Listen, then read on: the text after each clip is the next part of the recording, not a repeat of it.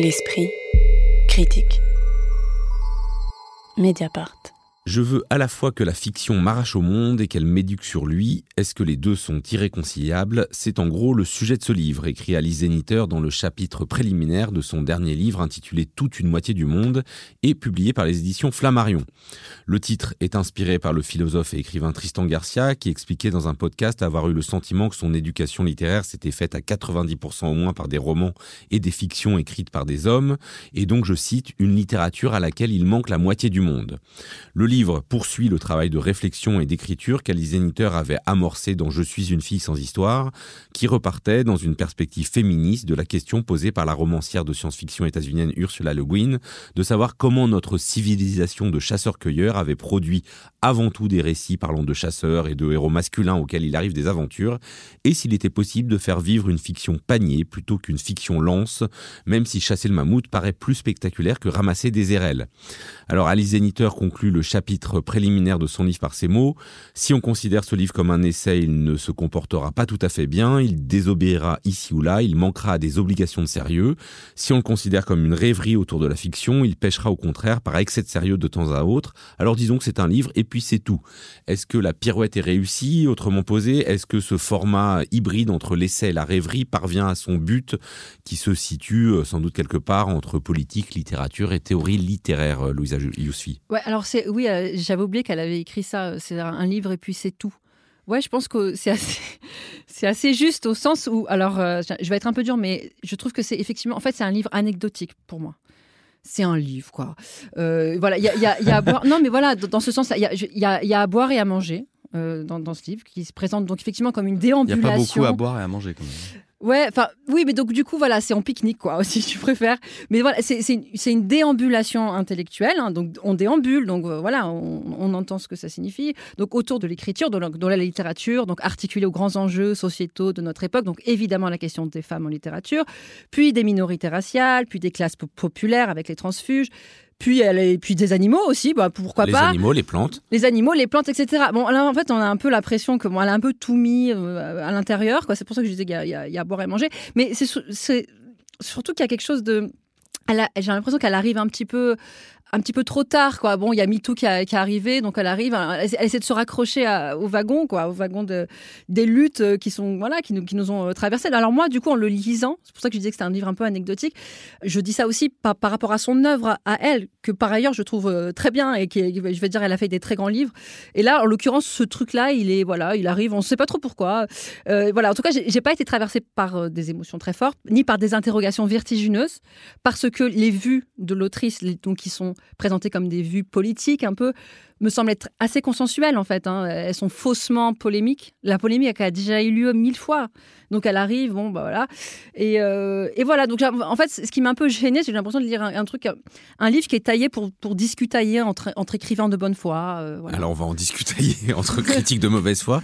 C'est pas tellement. Alors elle n'emploie pas le terme déambulation, elle emploie le terme de promenade à la fin. Comment est-ce que vous avez arpenté ce livre, vous, euh, Lise Wajman je, je, suis sensible à ce que, à ce que dit Louisa, mais, mais, mais j'ai eu aussi des vrais plaisirs de lecture dans ce, dans ce traité, euh, cet, essai plutôt.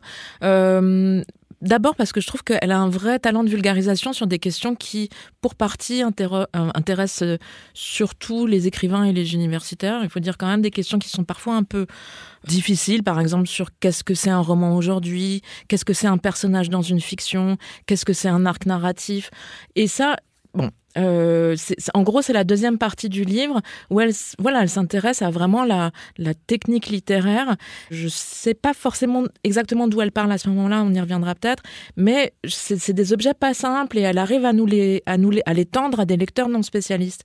La première partie est vraiment sur une lecture plus, sur une lecture sur des enjeux féministes euh, et donc moi la conjonction en fait entre la, les questions, je dirais gender en, dans un premier temps et plus des questions de genre littéraire dans un deuxième temps, l'articulation se fait au nom du fait que elle se pose des questions sur sur l'écriture de ses propres romans et par exemple parfois elle relit, elle revient sur ce qu'elle a fait elle-même avec un regard critique et ça je trouve que c'est super intéressant. On la voit à la fois comme comme lectrice, comme autrice, comme euh, je dirais essayiste et on, on réfléchit avec elle à ce qu'elle a fabriqué.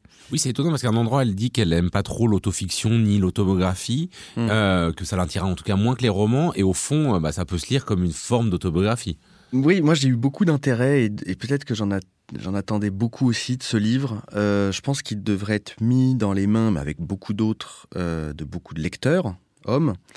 Euh, parce qu'il faut peut-être rappeler une chose euh, banale pour euh, beaucoup, mais, mais qu'elle souligne très bien et avec une certaine force communicative, une sorte de, de- d'enthousiasme à, à partager ses idées, c'est quand même que les parcours de lectrices ne sont pas totalement les parcours de lecteurs et qu'on se, ne se forme pas à lire et à écrire, euh, Oui, évidemment. comme elle dit, j'ai été un homme toute ma vie c'est- D'ailleurs, c'est une, une- une phrase qui- que j'ai soulignée parce que c'est l'une de- de- de- des phrases les plus fortes du livre. Donc à partir de là, Alice Déroule un parcours autobiographique avec simplicité, vivacité, une sorte de, de fraîcheur comme ça.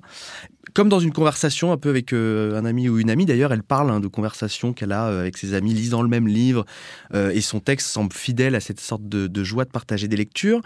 Mais, parce qu'il y a un mais, euh, je trouve qu'elle ne s'engage pas assez dans une forme d'écriture ou, une forme littéraire. On parlait tout à l'heure de, de, forme par laquelle euh, passent les messages. Pour cela, c'est, euh, j'aurais attendu que euh, le, livre se, se travaille, par exemple, la création d'un personnage féminin, ou bien comment l'écriture se questionne sur le genre dans la langue. Ça, ça m'aurait intéressé. Et elle botte en touche là-dessus. Elle l'a fait pourtant l'année dernière dans un texte écrit pour le théâtre qui s'appelait Je suis une fille sans histoire. Mais malheureusement, toute la réflexion sur la place des femmes en littérature s'arrête au bout du troisième chapitre et se transforme sur une succession de réflexions, disons, franchement un, petit- un petit peu déjà, déjà lues euh, sur la- l'art du roman, le personnage euh, et euh, ce que nous font euh, les romans. Et très souvent dans une langue assez étonnante, avec des réflexes de réseaux sociaux euh, qui m'ont un peu... un, un petit peu étonné dans Les notes de bas de page, les notes de bas de page qui sont Alors ouais, quel usage? Parce que c'est vrai qu'elle met beaucoup de notes de base page qui Et lui beaucoup de permettent de, faire un peu d'humour, tout ça. Vous Ouais, l'avez mais euh, ça tombe souvent à plat. Ah Ouais, ouais, c'est pas drôle trouve. en fait. Euh, c'est- J'ai trouvé Ah, moi, il y en a qui m'ont fait rire. Ben, en fait, je trouvais que c'était surjoué. En fait, je trouvais qu'elle surjouait. surjoué, oui. quelque- Oui. Elle elle surjouait à un ton détendu, décontracté, qu'elle a déjà par ailleurs. Donc, c'était pas la peine d'en rajouter, il me semble. Il y a quelque chose de l'ordre de son ton qui, veut nous convaincre qu'elle fait bien d'écrire cela, alors qu'il n'y a pas du tout besoin de nous convaincre. En, soi, c'est euh, intéressant ce qu'elle fait. Euh, il y a une autre pratique qui est très étonnante, c'est celle de la, citation. Euh, la citation dévore chaque page, chaque paragraphe, chaque phrase. Pour chaque idée, donc il y a trois ou quatre citations, même les titres de chapitre et le titre du livre sont empruntés à d'autres. Et donc ça devient pour moi une lecture un petit peu étouffante parce qu'il y a tous les noms qu'il faut. Il y a Toni Morrison, il y a Chimamanda Ngozi Adichie, il y a Monique Wittig. Et je préfère quand Alice Zeniter euh, parle avec attention et attire l'œil sur certaines œuvres. Moi, pour, euh, pour le coup, ça a été l'écrivaine israélienne Zeruya Shayev, que je connais euh, pas du tout, qui m'a attiré.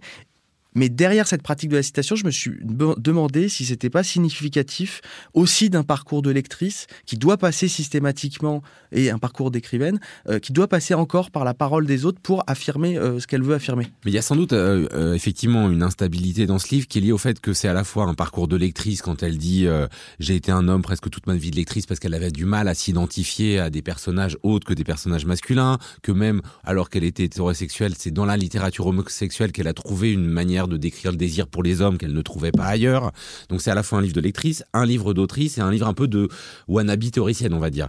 Mais en même temps, c'est assez courageux, c'est-à-dire qu'elle ne se contente pas de déconstruire, elle essaye de dire, bah voilà, ce serait quoi vraiment de construire une fiction qui soit une fiction de notre temps, qui soit pas euh, juste, juste la répétition des fictions du passé? C'est vrai qu'il y a un moment où c'est un peu indigeste, l'accumulation de références et tout ça. Après, on, on- c'est toujours l'occasion de découvrir des choses qu'on connaissait pas. Complètement. Même sur des, je sais pas, moi, les, les- ce qu'elle cite de Simone de Beauvoir sur Hemingway, Mmh. c'est d'une violence et c'est d'une drôlerie. J'ai vraiment merci de m'avoir fait découvrir ça.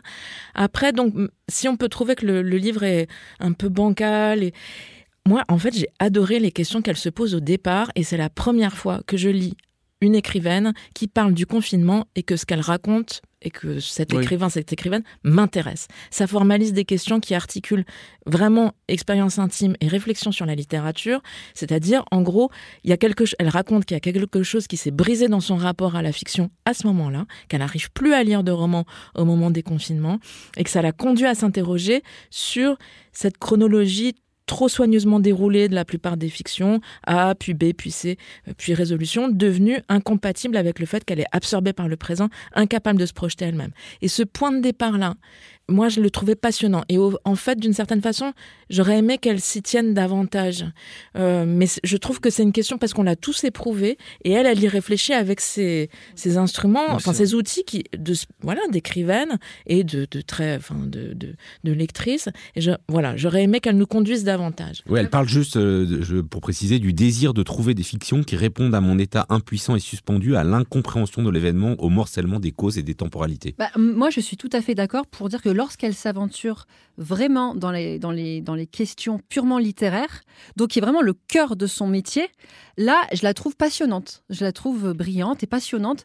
Par exemple, quand elle parle de la tension qu'elle exprime entre la volonté donc d'écrire des livres accessibles.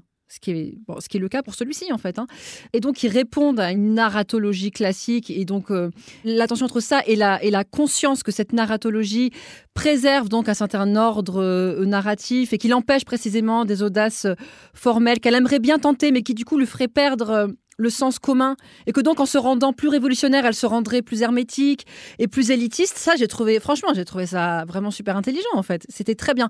En revanche, quand elle s'aventure sur des histoires un peu plus polémiques, il y a un truc un peu, un peu sur- surfait. On sent qu'elle vient, elle arrive un peu trop tard. Et puis voilà, elle a un diagnostic qui finalement est simple, que le- la littérature euh, est le produit de son époque et que donc s'y retrouvent euh, tous les rapports de domination et tous les, les- les paradigmes d'oppression. quoi. Et, et- et même sur cette question de, effectivement, quand elle parle, parce que quand elle revient sur ces textes, c'est quand même vraiment intéressant.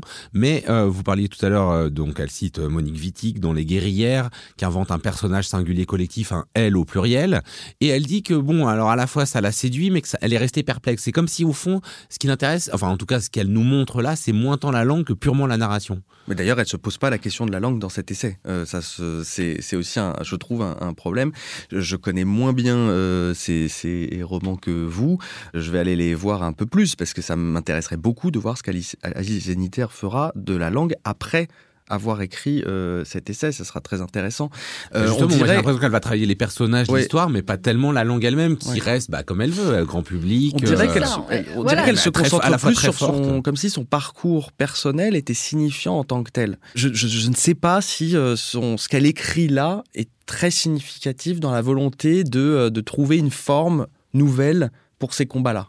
Alors je conclurai quand même sur euh, le fait que on apprend quand même, même s'il y a des choses qu'on connaît, on apprend des choses. Et je voudrais juste citer la version plus radicale du fameux test de Bechdel, qui est maintenant censé nous permettre euh, de comprendre un peu le positionnement euh, féministe ou pas d'un roman. Euh, donc de la scénariste américaine Kelly Sue DeConnick, dit le test de la lampe et qui ne contient qu'une question peut-on remplacer le personnage féminin par une lampe sans que l'histoire soit modifiée? Et Alison Nitter écrit à ce propos la formule me fait beaucoup rire, le fait que la réponse soit oui dans un certain nombre de productions contemporaines, beaucoup moins. Toute une moitié du monde d'Alice Zéniter, c'est publié aux éditions Flammarion. L'esprit critique. Mediapart.